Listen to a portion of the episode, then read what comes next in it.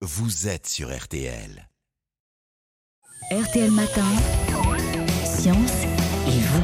Il nous aide à tout comprendre. C'est la science accessible à tout le monde le dimanche matin avec Mac Lesgui. Bonjour Mac. Bonjour Stéphane. Vous voulez nous parler aujourd'hui du comportement et des crises des adolescents que les parents ont parfois du mal à supporter. Ça a à voir avec la science, ça? Ah oui Stéphane, tout à fait. Car la science qui s'intéresse à à peu près tout s'est intéressée bien sûr aux adolescents. Et les neurosciences apportent aujourd'hui des réponses claires à ce changement profond qu'observent tous les parents lorsque leur progéniture passe du stade d'enfant gentil, souriant, ouvert à celui d'adolescents impulsifs, irrationnels, parfois agressifs et adeptes des conduites à risque. Et c'est à ces parents souvent désemparés que je voudrais m'adresser ce matin.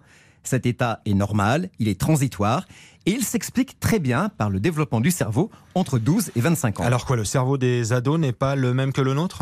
En effet, Stéphane, d'abord il faut bien comprendre comment notre cerveau se développe. À la naissance, il possède déjà les 100 milliards de neurones qui vont lui servir toute sa vie, enfin jusqu'à ce qu'on en perde.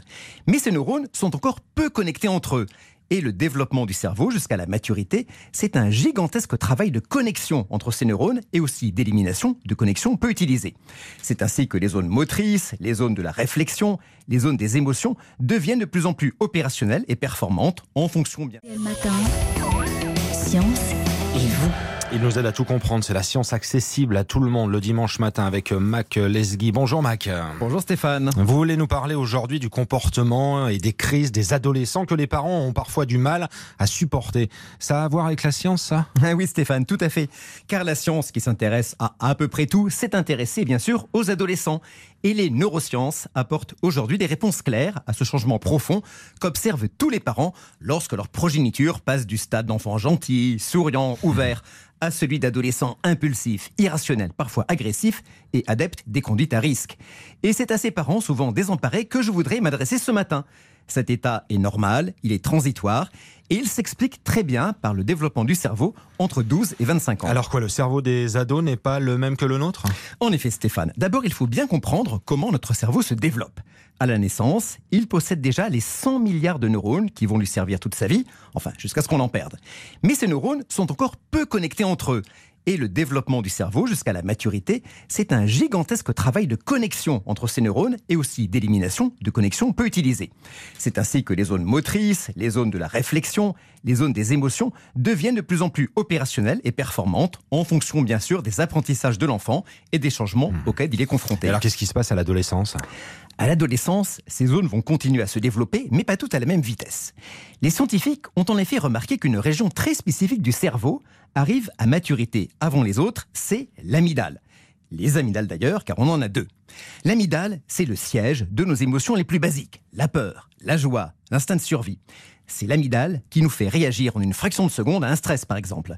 Donc, chez les ados, cette zone est parfaitement Et opérationnelle. ce n'est pas le cas des autres zones alors? Et non, ce n'est pas le cas d'une autre région extrêmement importante dans le fonctionnement de notre cerveau, le cortex préfrontal. Comme son nom l'indique, c'est la zone du cerveau située juste derrière notre front.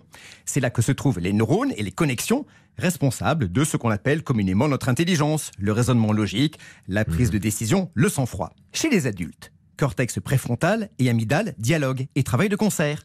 Les réactions immédiates de l'amygdale sont tempérées par les analyses du cortex préfrontal. Bah oui, on réagit toujours avec un mélange d'émotions et de raison. hein. Exactement Stéphane. Et puis chez les adultes, la raison prend le plus souvent le pas sur l'émotion. Ça vaut mieux. Mais chez les ados, comme le cortex préfrontal n'est pas encore tout à fait mûr, c'est l'amygdale qui mène la barque. Voilà pourquoi ils ont un comportement plus émotionnel et réactif que réfléchi et logique. D'ailleurs, bien souvent, les ados ont du mal à expliquer leur comportement a posteriori. C'est parce que lorsqu'ils ont agi, ils l'ont fait non pas en fonction de ce qu'ils pensaient, mais uniquement en fonction de ce qu'ils ont ressenti à cet instant. Et dites-nous, ça dure longtemps ça? Ça dure jusqu'au moment où toutes les zones arrivent à maturité. Chez certains, cela peut durer jusqu'aux alentours de 25 ans. Bon, est-ce que les parents peuvent faire quelque chose? Bien sûr, les parents ne doivent pas baisser les bras. S'ils discutent par exemple avec leurs ados des conséquences de leur comportement, ils vont les aider à développer les connexions entre centre des émotions et centre de la raison. Mais surtout, ils doivent rester ouverts et à l'écoute plutôt que de les blâmer systématiquement, ce qui peut conduire les ados à fermer les écoutilles et à s'isoler. L'amygdale des ados n'est pas du tout réceptive, ça aussi, les neurosciences l'ont montré, aux remontrances des parents. Voilà, on a appris des choses une nouvelle fois ce matin. C'est la science pour tous. C'est signé Mac Lesguy le dimanche sur RTL. Vous réécoutez à disposition l'appli, bien sûr, l'appli RTL.